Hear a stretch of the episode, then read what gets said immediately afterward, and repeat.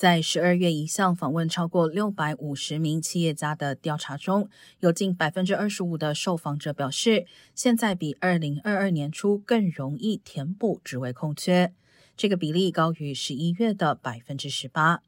与此同时，只有百分之二十的人表示填补空缺职位变得更加困难，低于十一月份的百分之二十五。一些企业称，提高工资、增加学徒计划和重写招聘广告等措施开始出现成效。